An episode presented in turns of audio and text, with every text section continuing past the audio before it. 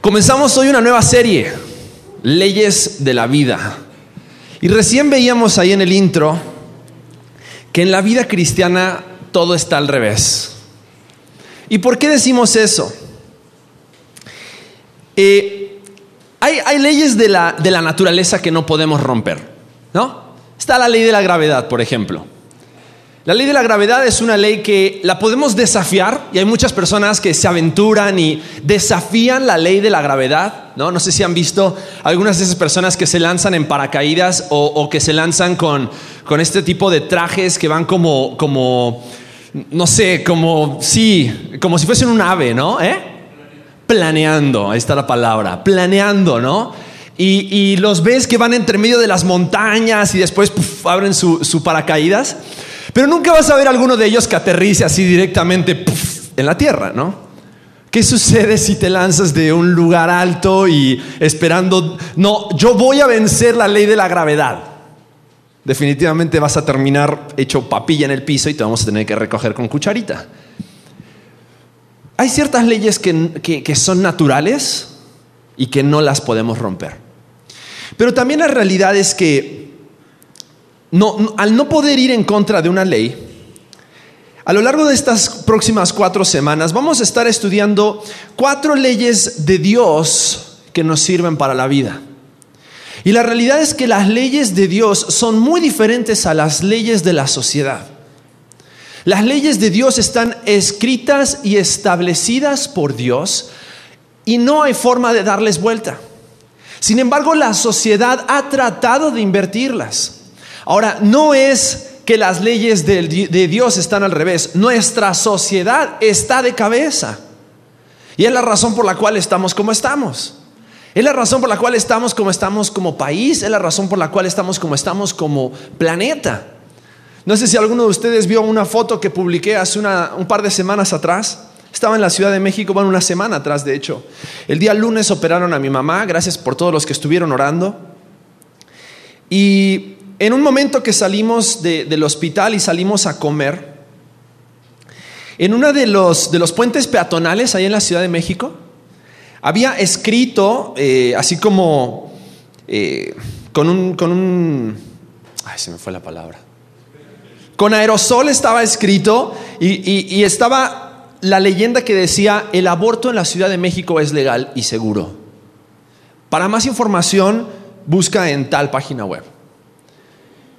Y es interesante que algo que la Biblia llama homicidio, algo que la Biblia llama un asesinato, nuestra sociedad de cierta forma quiera hacerlo ver como algo legal, algo normal, algo aún moralmente aceptado. Y las leyes de Dios van en contra. Lo que la palabra de Dios nos enseña va en contra muchas veces de lo que esta sociedad nos va a decir que está bien. Y vamos a estar estudiando entonces a lo largo de estas cuatro semanas cuatro leyes de vida. Y la ley de vida que vamos a ver el día de hoy, si estás tomando notas, es la siguiente. Hay que soltar para tener. ¿Suena lógico? No suena lógico. Para tener generalmente, ¿qué es lo que tienes que hacer? Agarrar, aferrarte, abrazar, sin embargo, vamos a ver cómo la palabra de Dios nos enseña que hay que soltar para tener. Es incongruente con nuestra sociedad. Muchas veces vas a escuchar en nuestra sociedad que te van a decir, para tener más debes acumular más. Para tener más tienes que hacer más y de esa forma poder obtener un beneficio para ti mismo. Nunca debes soltar o dar tus bienes a la ligera. Pero vamos a ver qué es lo que dice la palabra de Dios. Y vamos a ver Mateo capítulo 25, versículos 14 al 30. Y vamos a leer algo muy interesante que Jesús dijo. Y me gustaría que lo veas desde esa perspectiva y lo aceptes con esa autoridad.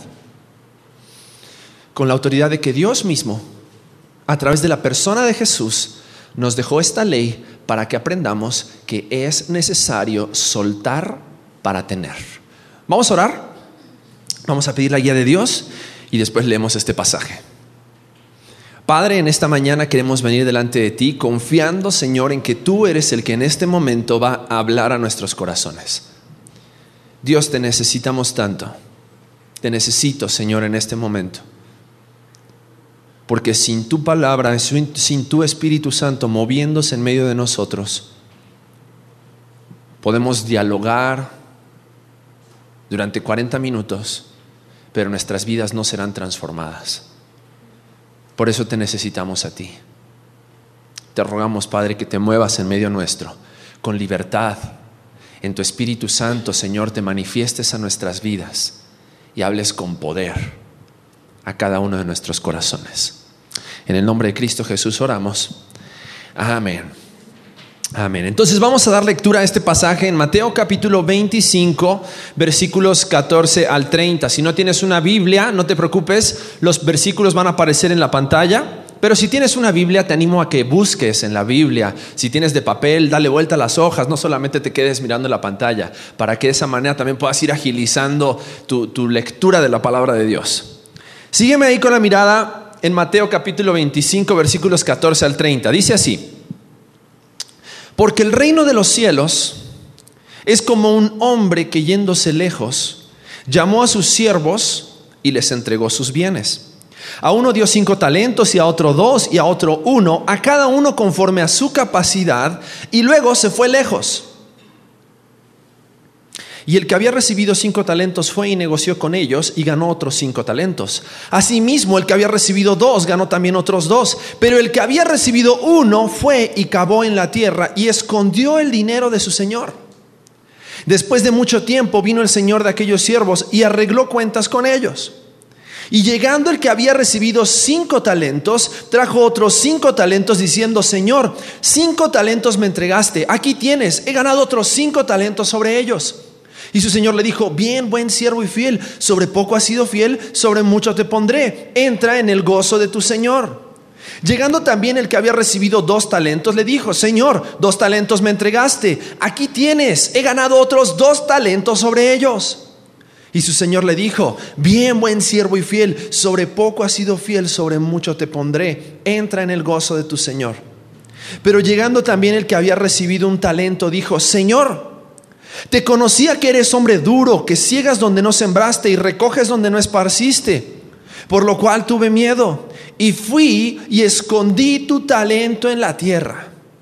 Aquí tienes lo que es tuyo. Respondiendo su señor le dijo, siervo malo y negligente, ¿sabías que ciego donde no sembré y que recojo donde no esparcí? Por tanto, debías haber dado mi dinero a los banqueros y al venir yo hubiera recibido lo que es mío con los intereses. Quitadle pues el talento y dadlo al que tiene diez talentos. Porque al que tiene le será dado y tendrá más. Y al que no tiene, aún lo que tiene le será quitado. Y al siervo inútil, echadle en las tinieblas de afuera, porque allí será el lloro y el crujir de dientes. Y tal vez en algún otro momento has, leído este pasaje, has escuchado la historia de, esta eh, ilustración que da Jesús acerca de los talentos. Pero me gustaría que enfoquemos nuestras mentes en una idea principal. Y, tal vez si no, te si no te acuerdas de nada más del sermón de hoy, quiero que te acuerdes de esta frase. Un buen administrador de los recursos divinos está dispuesto a soltar lo que ha recibido para tener más. Lo repito, un buen administrador de los recursos divinos está dispuesto a soltar lo que ha recibido para tener más. Sabes, este pasaje que estamos leyendo tiene que ver con la prosperidad.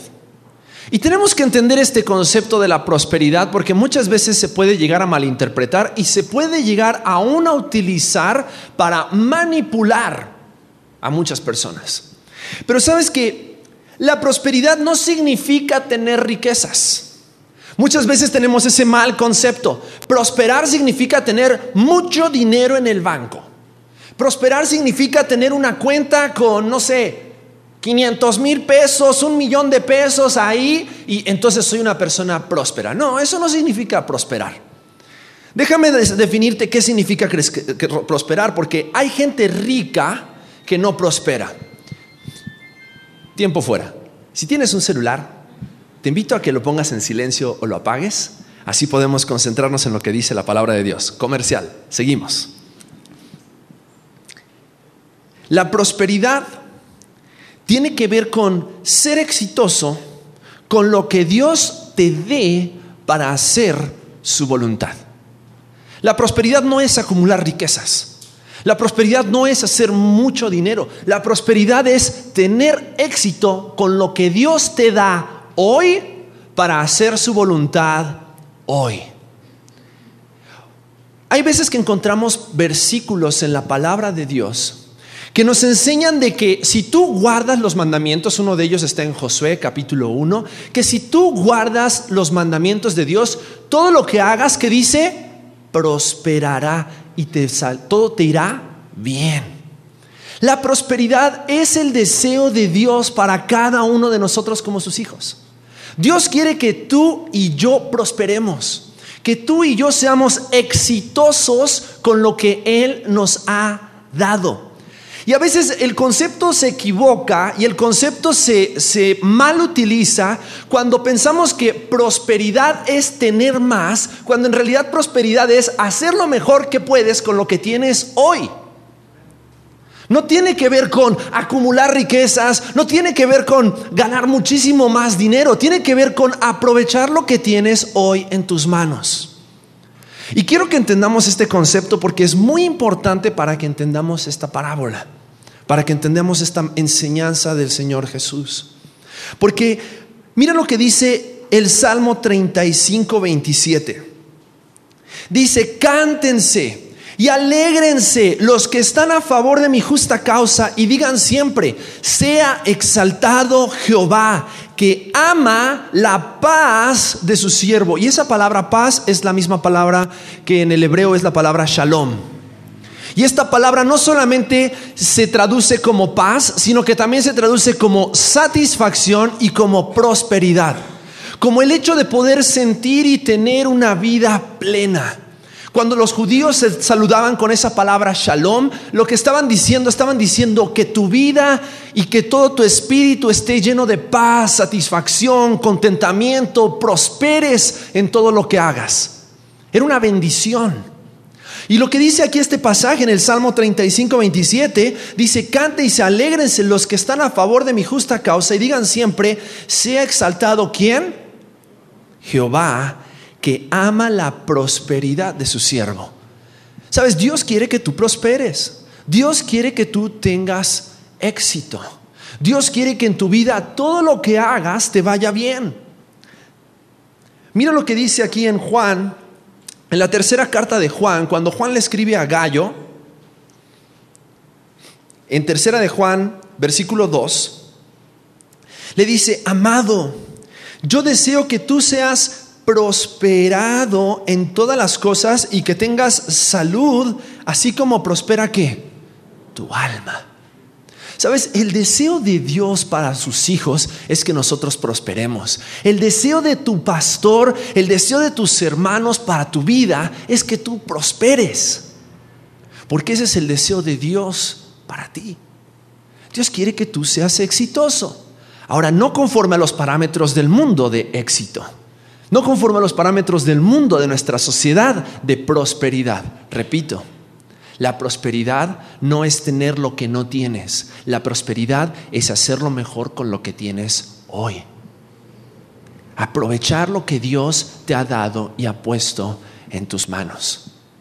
Y sabes, este concepto es tan importante porque si Dios te ha dado 100 pesos o si Dios te ha dado 100 mil pesos, Dios quiere que esos 100 o esos 100 mil, hablando acerca de dinero, tú los tomes y los utilices y los aproveches para su gloria, para su honra. Este, este pasaje que leímos recién en Mateo capítulo 25 comienza diciendo algo muy interesante. Comienza diciendo, el reino de los cielos es como.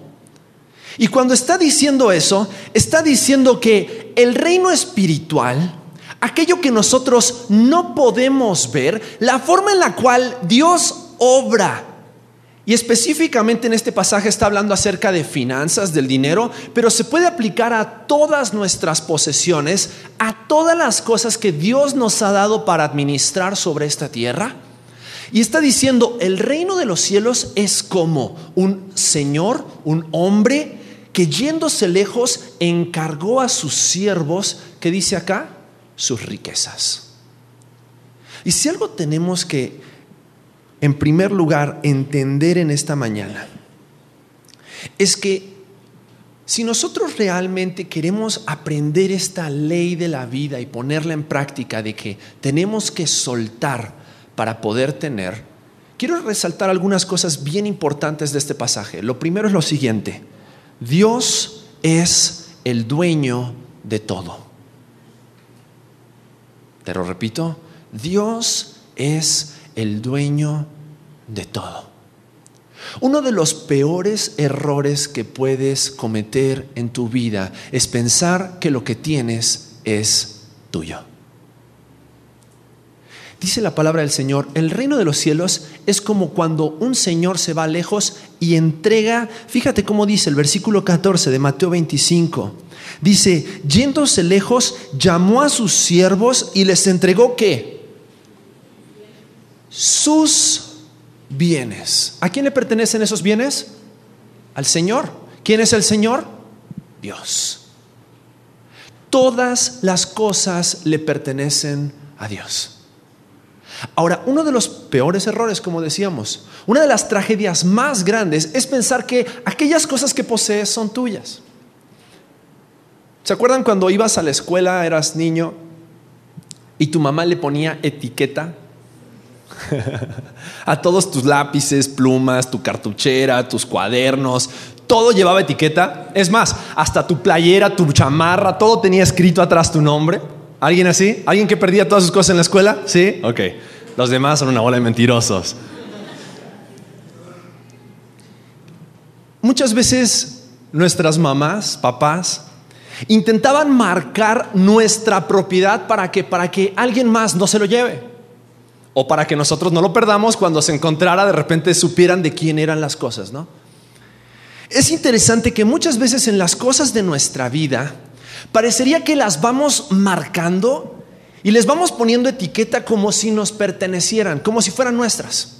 Tu dinero, tu trabajo, tu empresa, tu familia, tus hijos, son míos. Yo los hice. Pero si no hubiese sido por la obra milagrosa de Dios en el vientre de esa madre, ese niño nunca hubiera nacido. Porque de Dios son todas las cosas. Y mira lo que dice la palabra de Dios. Mira lo que dice el Salmo 24.1. Dice, de Jehová es la tierra y su plenitud, el mundo y qué? O sea, ni siquiera tú te perteneces a ti mismo. Todo le pertenece a Dios. ¿Y sabes qué es lo importante de entender ese concepto? Porque como todas las cosas son de Dios y son para Dios, y todas las cosas le pertenecen a Él, entonces nosotros solamente somos sus siervos, administradores de sus riquezas. Primera Corintios capítulo 6, versículo 19 dice, ¿o ignoráis que vuestro cuerpo es templo del Espíritu Santo, el cual está en vosotros, el cual tenéis de Dios y que no sois vuestros? ¿Sabes? Es incongruente y aunque nuestra sociedad te diga, no, tú luchaste por eso, eso te pertenece. Tú sudaste por tener ese negocio, ese negocio es tuyo. Y aunque tengas un acta constitutiva acerca de tu empresa que diga que el socio mayoritario eres tú, ¿sabes qué? A Dios no le importa. porque de Él son todas las cosas. Y eso es un concepto que tenemos que entender y tenemos que grabarnos aquí en la frente.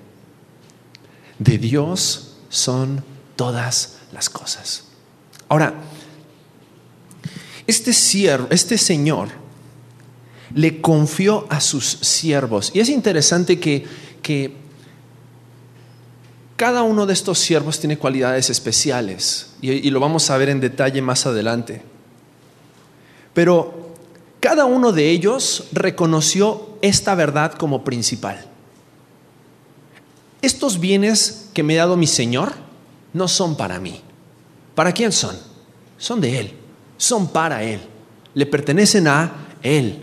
Y es interesante que la palabra lo haya escrito y lo haya descrito de esa manera, sus bienes. No fue como que te doy un regalo y después te pregunto cómo te fue sino que le entregó sus bienes, les entregó sus riquezas. Y tenemos que entender que Dios siempre bendecirá con abundancia si tú reconoces de quién son todas las cosas. Yo creo que una de las razones por las cuales muchas veces no tenemos las cosas que nos gustaría tener es porque Dios está cuidando nuestro corazón. Porque ¿qué pasaría si tendrías esas cosas? Muchas veces esas cosas desviarían tu corazón por no reconocer la propiedad de quién son todas las cosas. Dios no bendecirá si tomas posesión de aquello que no te pertenece. Dos de estos hombres en la historia reconocieron de quién era la posesión y porque sabían de quién era la posesión, dice que lo invirtieron. Y como lo invirtieron, duplicaron lo que habían recibido. Una buena inversión. Fíjate que la Biblia describe aquí, dice, talentos. Y ese talento se traduce de varias maneras en la Biblia, pero equivale aproximadamente, una de las medidas es que era el salario de todo un año. Era como si de repente a ti, si tu salario es de 8 mil pesos, te entregan un talento, son 80 mil pesos. Ahora, el que le entregaron cinco talentos es como si le hubiesen entregado 5 por 8, ¿cuánto es? 40 mil pesos, 400 mil pesos. 400 mil pesos, al otro le entregaron dos talentos y al otro le entregaron un talento. Ahora, cada una de estas personas que recibió tenía la responsabilidad de administrar los bienes de su Señor, porque estos bienes le pertenecían a Él. Y son siervos, la Biblia los describe como siervos. Pero es interesante esto. Mira Juan capítulo 15, versículos 15 al 16. Juan capítulo 15, versículos 15 al 16. Dice, ya no os llamaré, ¿cómo? Siervos, porque el siervo no sabe lo que hace su Señor, pero os he llamado amigos Jesús está diciendo, ustedes ya no solamente son siervos, sino que también son mis amigos, porque todas las cosas que oí de mi Padre os las, las he dado a conocer. No me elegisteis vosotros a mí, sino que yo os elegí a vosotros y os he puesto para que vayáis y llevéis fruto. En otras palabras, os he puesto para que vayan y prosperen. Para que vayan y prosperen y vuestro fruto permanezca, para que todo lo que pidiereis al Padre en mi nombre, Él os lo dé. ¿A quién le pides? Porque del Padre son todas las cosas. Entonces no solamente somos siervos, sino que también dice la palabra que somos amigos porque conocemos la voluntad del Padre. Pero mira otro pasaje más, Gálatas capítulo 4, versículos 6 al 7. Somos siervos, somos amigos, pero también somos hijos. Dice 4, 6 al 7 del, libro de Gálatas, por cuanto sois hijos, Dios envió a vuestros corazones el espíritu de su Hijo, el cual clama, Abba Padre. Así que ya no eres esclavo, ya no eres siervo, sino hijo. Y si hijo, también heredero de Dios por medio de quién? La realidad es esta. Un heredero no es rico o próspero porque se ganó con el sudor de su frente lo que tiene. ¿De dónde viene toda su herencia? Del Padre. Y todas las cosas que recibimos del Padre, todas las bendiciones que recibimos son y provienen siempre de Dios. Todas. Y por eso quiero que no solamente te enfoques en el dinero, aunque el dinero es una de las cosas que más tenemos que estar conscientes de que provienen de Dios, pero cualquier cosa que tú tengas, cualquier bendición que Dios haya puesto en tu vida, proviene del Padre. Porque somos hijos, somos herederos, porque somos amigos, ya no somos esclavos, pero tenemos esa responsabilidad de reconocer que todo proviene de parte de Dios. Lo segundo que tenemos que entender en este pasaje, en Mateo capítulo 25, dijimos de que Dios es el dueño de todo, pero en segundo lugar, Dios nos da conforme a nuestras capacidades. Es interesante que el Señor no le dio a los siervos igual, no le dio a todos cinco talentos. No le dio a todos la misma cantidad de dinero. A uno le dio cinco, a uno le dio dos, a uno le dio uno. Dios conoce la capacidad de cada uno de nosotros como administradores de sus bienes. Y porque Dios te conoce a ti y Dios me conoce a mí, Santiago capítulo 4 versículo 3 dice, pedís y no recibís porque pedís mal para gastar en vuestros deleites. Dios te conoce, Dios me conoce. Dios sabe cuáles son nuestras fortalezas y virtudes, pero Dios también conoce cuáles son nuestras debilidades. Y porque Dios conoce nuestras debilidades, Dios nunca nos va a dar algo que aleje nuestro corazón de Él. Ahora, ¿alguna vez te has detenido? para agradecer y alabar a Dios por todas las cosas que Él no te ha dado? Como por ejemplo, todas esas veces que tal vez oraste por un hombre o una mujer y Dios no te dio esa pareja que estabas buscando, gracias a Dios que no te la dio, porque hoy tal vez no estarías donde estás. O todas esas veces que oraste por riquezas, cuando Dios en su corazón, Dios sabía y conoce tu corazón y sabe qué es lo mejor para ti, porque Dios nos da conforme a nuestras capacidades. Fíjate cómo dice el pasaje en Mateo capítulo 25.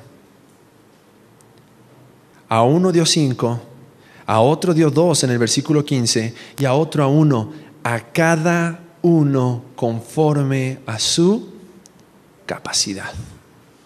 Dios conoce. Dios conoce tu capacidad y conoce mi capacidad. Dios sabe cómo nosotros podemos ser prósperos sobre esta tierra. Por lo tanto, no pienses que porque alguien más prospera a lo mejor económicamente y tiene mucho éxito, no te tienes que medir con esa persona sino que te tienes que medir con el estándar de lo que Dios ya te dio y qué es lo que estás haciendo con lo que Dios te dio. Y todo viene de la, base de reconocer, porque Dios es el dueño de todo, Él tiene la capacidad y la autoridad de decidir cuánto tú eres capaz de administrar. Dios es como, como un padre que quiere que cometas todos los errores adentro de un cuarto, todos tus errores económicos, todos tus errores quiere que los cometas adentro de un cuarto para que cuando aprendas la lección acerca de tus errores, Él pueda abrir la puerta y entonces puedas realmente experimentar su bendición y su prosperidad en tu vida. Pero si nosotros no estamos dispuestos a entender que muchas veces es el diablo el que quiere arruinar tu capacidad de administrar los bienes de Dios, Fíjate que es interesante que el siervo que no invirtió los bienes, dice que no los invirtió ¿por qué? Porque tuvo miedo. Ahora, ese miedo no provenía de un respeto y de una honra acerca de su Señor, sino que ese miedo que tuvo este siervo tenía que ver con no estar dispuesto a soltar no estar dispuesto a soltar aquello que se le había confiado. Y sabes, Dios constantemente está evaluando nuestro desempeño, Dios constantemente está evaluando cómo nosotros administramos sus bienes sobre esta tierra.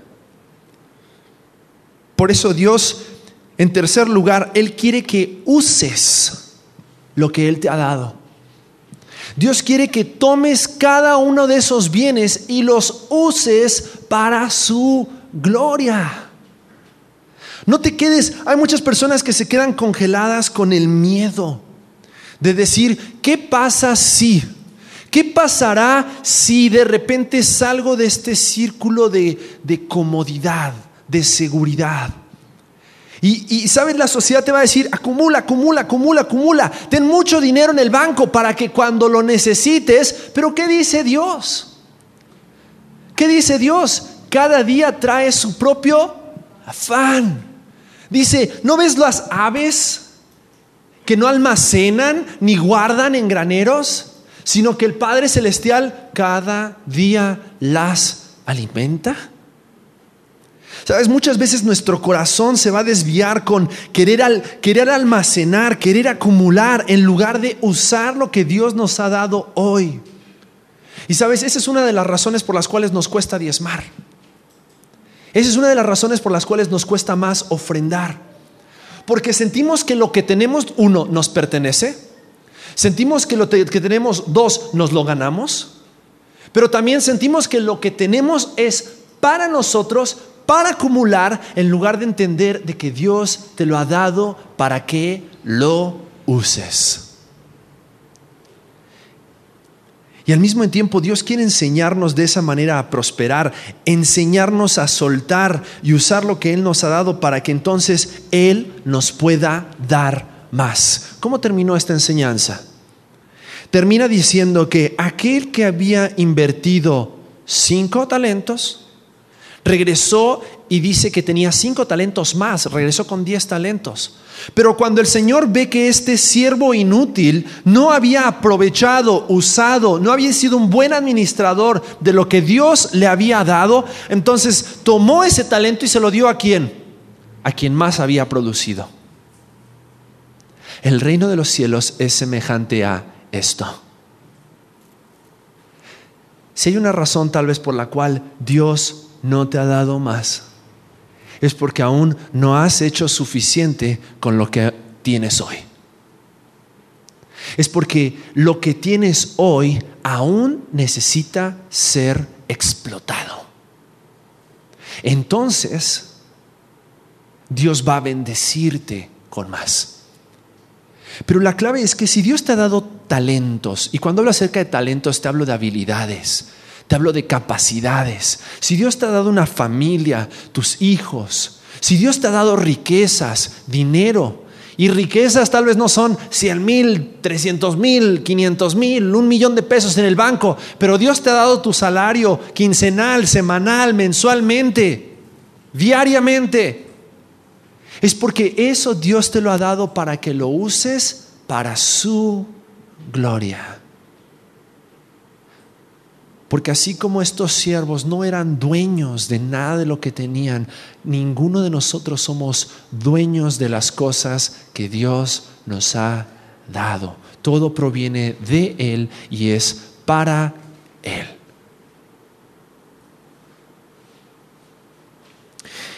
A veces es difícil porque nuestra sociedad es, es, es muy insistente ¿Qué vas a hacer para tu jubilación? ¿Ya estás ahorrando para tu jubilación? Y ojo, no, digo que esté mal ahorrar, ¿eh? yo estoy a favor de ahorrar. Pero el problema es cuando nuestra confianza está puesta en los ahorros. Cuando nuestra confianza está puesta en tu jubilación. Porque Abraham, perdón, pero Abraham no tuvo jubilación. Abraham murió de 175 años. Y a los 175 años Abraham todavía estaba buscando hacer la voluntad de Dios con todas sus fuerzas. Y lo mismo todos los hombres de Dios que encontramos en la palabra. Nunca los vas a ver así. Y el rey David pasó sus últimos años en una casa de campo en su jubilación mientras que el reino se iba a la miseria. No. Porque Dios te ha dado años, Dios te ha dado vida para que la utilices para Él y para su gloria. Pero es necesario soltar para poder tener. Es necesario que tú inviertas en el reino de Dios para poder tener. Para que de esa manera Dios pueda derramar mayor bendición en tu vida. Ese es el principio de la prosperidad haz todo lo que puedas con lo que tienes hoy. Y fíjate que ninguno de estos siervos pidió un ascenso, pidió que le subieran el salario, pidió que... No, no, no, no, no.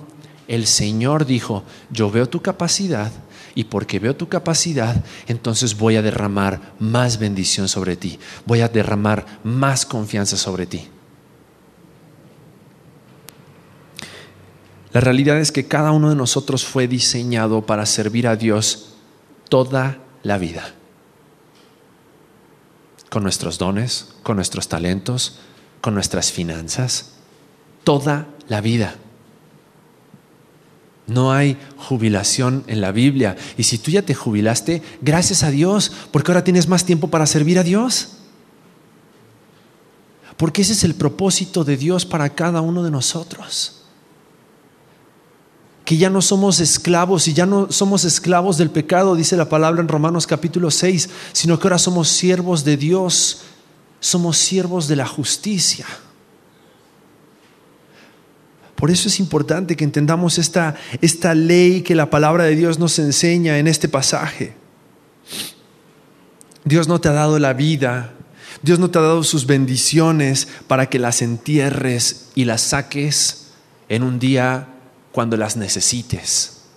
Dios te ha dado sus bendiciones para que las disfrutes hoy.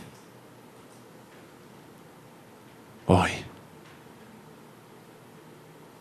Y la pregunta es, ¿qué tienes hoy? ¿Qué te ha dado Dios hoy? ¿Qué es lo que estás haciendo con lo que tienes hoy? Y acá entra dinero, entra familia,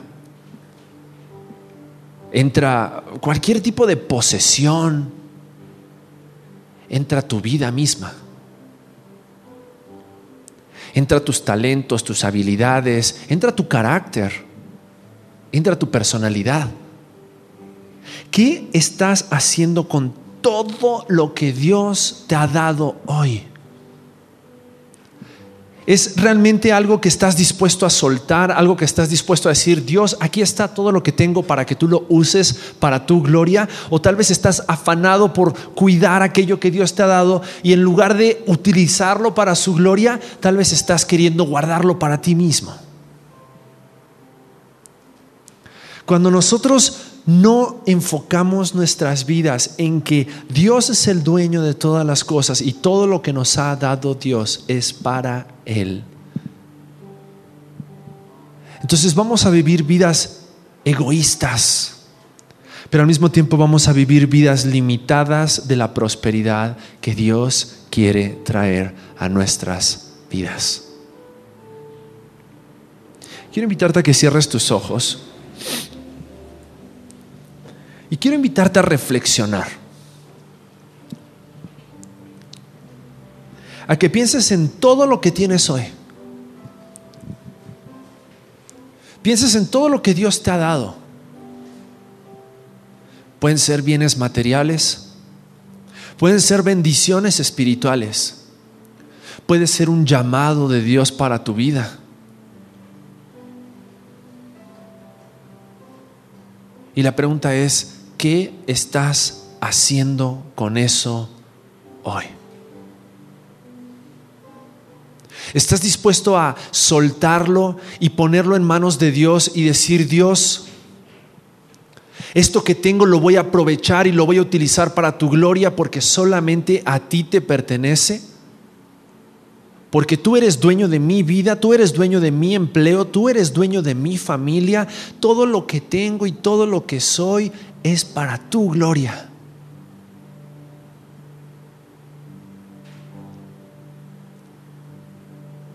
Sabes, Dios quiere que tú prosperes. Ese es su deseo.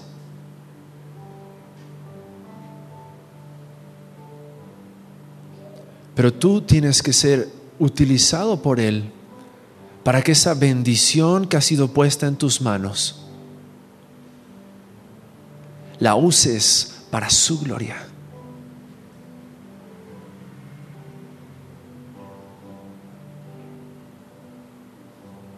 Padre, te damos gracias, Señor, porque tú nos has dado preciosas riquezas. Todo lo que proviene de ti es bueno, es agradable, es precioso. Pero ayúdanos a nunca olvidar que todo proviene de ti y es para ti, para tu gloria. Dios, te ruego que tomes nuestras vidas, aquellos bienes que has depositado en nuestras manos, aquellas bendiciones espirituales, aquellos talentos, aquellas capacidades, Dios, queremos ponerlas a obrar, a trabajar para tu gloria y para tu honra. Y queremos delante de ti ser hallados como obreros fieles, siervos fieles, buenos administradores de todo lo que tú nos has dado. Gracias Dios, porque solamente en ti podemos encontrar esta bendición que es seguirte y obedecerte. Te amamos Señor y te pedimos por esto. En el nombre de Cristo Jesús. Amén.